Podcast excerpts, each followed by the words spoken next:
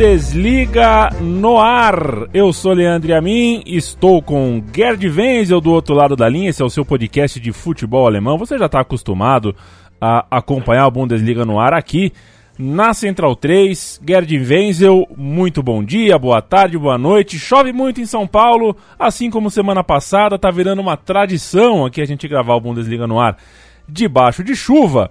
É, e a gente é, está aí a, a, às vésperas de uma nova rodada do Campeonato Alemão. Borussia Dortmund continuando na liderança. É, dá o destaque aqui pra gente, como é que tá você? Fala, Leandro. Fala aí, torcedor da Bundesliga. É, o destaque é agora cabeça a cabeça, né? Cabeça a cabeça, Borussia Dortmund e Bayern Munique. Apenas três pontos separam os dois e qualquer escorregão de qualquer um dos dois pode ser fatal, né?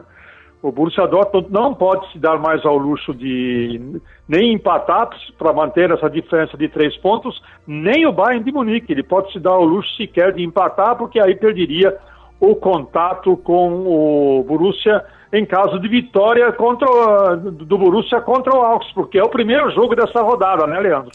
Exato, o primeiro jogo da rodada é Borussia Dortmund, ele visita o Augsburg, o Augsburg está em 15º colocado, vem de três derrotas seguidas, isso não é, é né, isso não é nada alvissareiro para quem vai enfrentar é, o líder do campeonato, é, mas enfim, não sei se o fator casa vai ajudar de alguma forma, os dois primeiros colocados estão bastante desgarrados, o Dortmund, apesar da, da dos desfalques recentes, né, que comprometeram, por exemplo, a sua campanha na Champions League, continua muito favorito para esse jogo, né?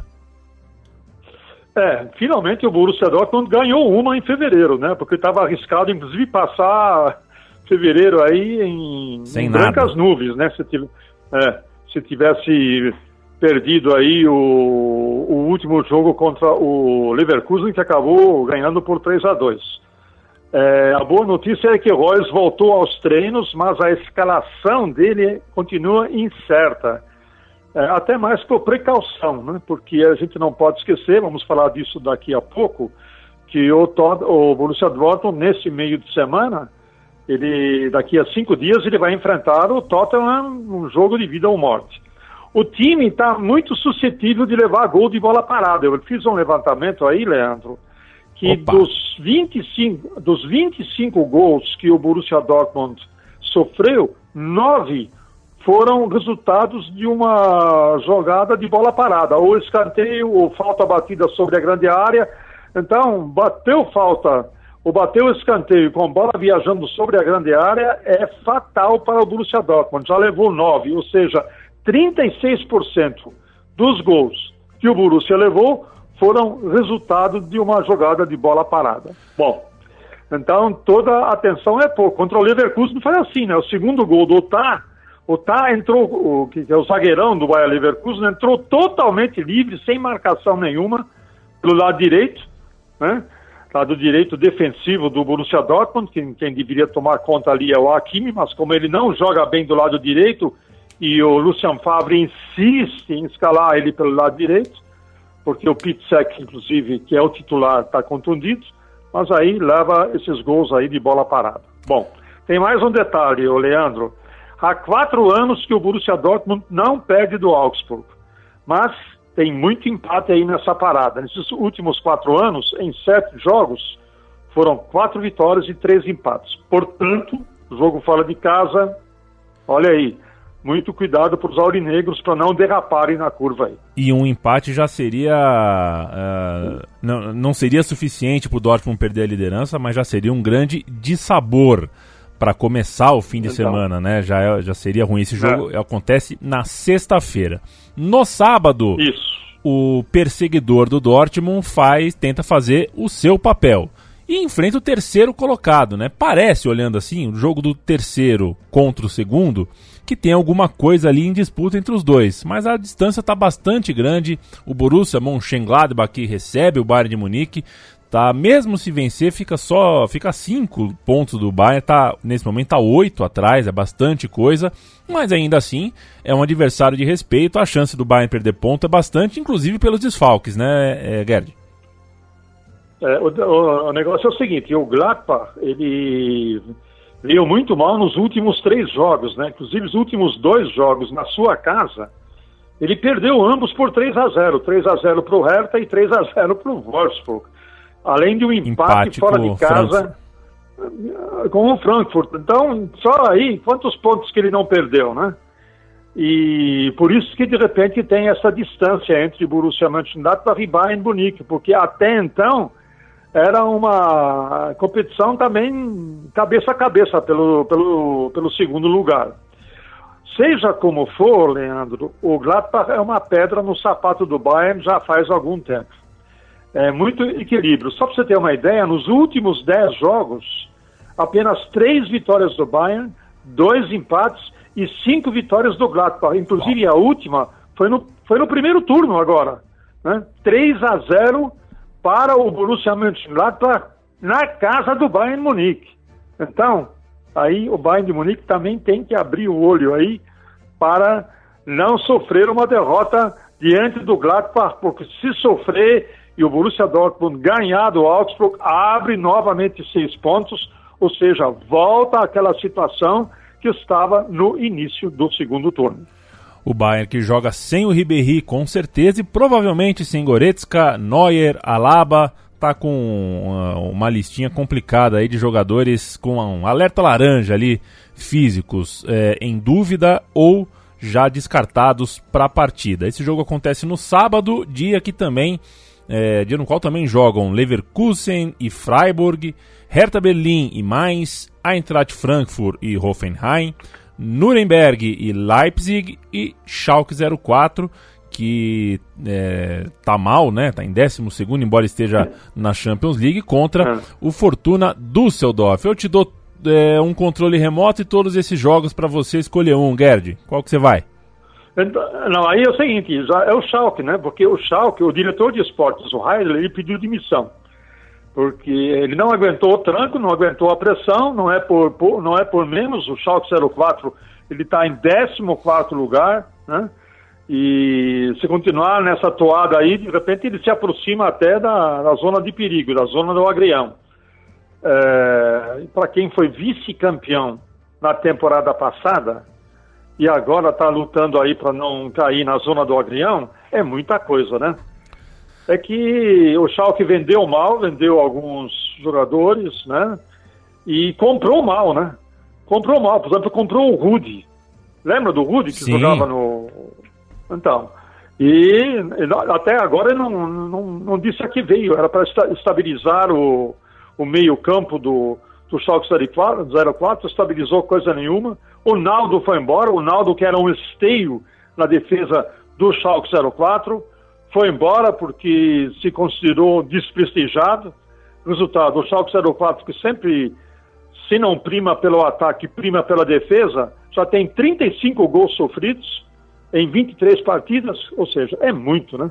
Aí não adianta chorar, porque agora é, tem que lutar para não, não cair nessa zona do, do agrião. Um, um outro jogo que eu destacaria seria, deixa eu ver qual aqui, Olha aqui, é um jogo que interessa para os dois times, né? Eintracht e Hoffenheim, ou Eintracht de olho na Champions League da próxima temporada, está em sexto lugar, está muito bem no campeonato e almeja aí uma vaga na Champions League. E Hoffenheim almeja ainda uma vaga na Liga Europa. Então esse pode ser considerado um pequeno clássico dessa rodada, Leandro. Você destacou o Rude, é, Rude que fez sucesso no Hoffenheim, depois foi transferido por Bayern de Munique e hoje defende é, o Schalke 04. Eu vou aproveitar é, que a gente destacou um jogador e queria destacar dois aqui, saber o que, que você pensa. O primeiro é o Paulinho, né? Eu lembro que em outras edições, até em conversas fora do microfone aqui, a gente achava que o Paulinho tinha se transferido para o time certo, né? É, o Paulinho, é, que saiu do Vasco da Gama com, com muita moral, talvez de forma um pouco precoce por causa da situação financeira do Vasco. É, e a gente achou que no Leverkusen ele teria um espaço que na verdade não teve. E essa semana aqui no Brasil pintou a notícia de que é, o empresário dele estava negociando uma volta ao país por empréstimo para jogar no Fluminense. É, não está bem o Paulinho, né? Tá com pouco espaço. É, ele está com pouco espaço, eu também não entendo muito bem porquê, mas o Bayer Leverkusen, ele é um time é, que tem uma tradição, e essa tradição, para mim, é deletéria. Ela é, sabe, ela não atende aos interesses do futebol, no meu modestíssimo é, ponto de vista. Ele entende, ele, ele, ele atende ao interesse financeiro do clube. Ele quer fazer caixa com jogador jovem, né? E aí, de repente, aí pede um empréstimo, resulta um empréstimo, até uma volta para o Brasil. Eu não tenho uma confirmação dessa notícia, mas ele tem sido quase nada aproveitado, mal entra aos 42, 43 minutos do segundo tempo. Então, para mim, também é mais ou menos incompreensível o que está acontecendo no, no Bayer Leverkusen, sendo que o Bayer Leverkusen está de técnico novo, demitiram o Heiko Herrlich, contrataram o Peter Boss, você lembra do Peter Boss? Uhum. O Peter Boss foi técnico do Borussia Dortmund, numa malfadada passagem pelo Borussia Dortmund, enfim. E talvez o Paulinho esteja sendo vítima dessa instabilidade é, na comissão técnica do, do Bayer Leverkusen, que não sabe muito bem o que fazer com ele. Uma pena, porque ele é um jogador de talento, ele merecia uma oportunidade maior do que as poucas que ele vem tendo no, no clube da, da aspirina. Clube da Aspirina, muito bom. Eu, eu, eu quero chamar a atenção também, Gerd, para um outro jogador que esse, ele tem só 21 anos. Eu, quando fui puxar a capivara dele, puxar a ficha, me surpreendi com, com a idade. Estou é, falando do Luka Jovic, que é o artilheiro do, do, campeonato alemão. Ele tem 15 gols, além de 5 assistências. Está seguido pelo Marco Reus, né? O Reus tem dois gols a menos, tem 13 gols, mas o artilheiro é o Luka Jovic. Ele tem 21 anos, defende o Eintracht Frankfurt. Não é jogador do clube, né? Ele está emprestado. Ele é jogador do Benfica. É, mas parece que está muito bem para a idade, né? Um campeonato é, é, com, com grandes a, atacantes é, ponteando na, na, na, artilharia, ele ganhando ali, com um campeonato bastante tenaz ali. Não é simples, né? Ser um goleador tão cedo do campeonato alemão. É, não é só goleador, né, Leandro? Ele também é um excelente garçom. Eu estou abrindo a tabela aqui de, de é, artilheiros e assistentes onde a revista Kicker, o site Kicker faz uma somatória e aí chama, chama o cidadão de scorer, né? Uhum. Ou seja, faz gol ou dá assistência, vale um ponto. Então, o primeiro scorer, o primeiro scorer é o Lewandowski, com 13 gols e 10 assistências, 23 pontos. O segundo é o Jovic, que é o primeiro lugar na artilharia, mas ele também deu 7 assistências. Então, é o vice-scorer juntamente com Marco Reus, que também tem 13 gols marcados e 9 assistências. Então o Jovic, ele se destaca também porque ele dá assistências. Para quem é que ele dá assistências? E aí a gente vai ter uma das razões da boa campanha do Eintracht Frankfurt. Ele dá assistências para o Sébastien Haller, que é um jogador francês, que é o segundo artilheiro do Eintracht Frankfurt com 11 gols e 9 assistências. Então essa dupla, é, Luka Jovic e Sebastian Haller se entendem muito bem, tanto é verdade que é uma das principais duplas é, de artilharia e de assistências do campeonato alemão. Tem eles pelo Eintracht Frankfurt e tem o Marco Reus e Jadon Sancho pelo Borussia Dortmund. São duplas infernais, vamos dizer assim, né, que levam o seu time ao local, ao, ao lugar na tabela que eles estão. O Eintracht Frankfurt num honroso sexto lugar e o Borussia Dortmund na liderança. Luka Jovic, jogador sérvio, é, de repente aí por uma questão uh, de, de, pouca idade, aí o Brasil enfrentou a Sérvia ano passado, né? O Jovic vai dar trabalho é, no futuro aí pela seleção da Sérvia. Com certeza estaremos de olho. Primeiro grande campeonato, primeira grande campanha em uma grande liga, a gente está testemunhando agora. Luka Jovic, 21 anos, 15 gols, pelo Eintracht Frankfurt. E o Marco Reus, né, que a é gente citou é, aqui como vice-artilheiro, é, tá voltando de lesão.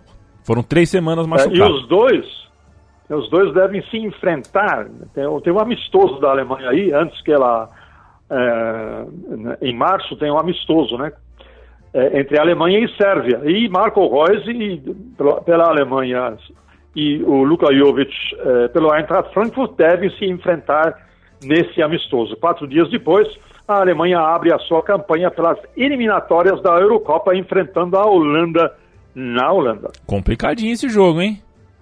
Tô já, é, já tô, já tô com a barba de molho aqui, o, o Gerd.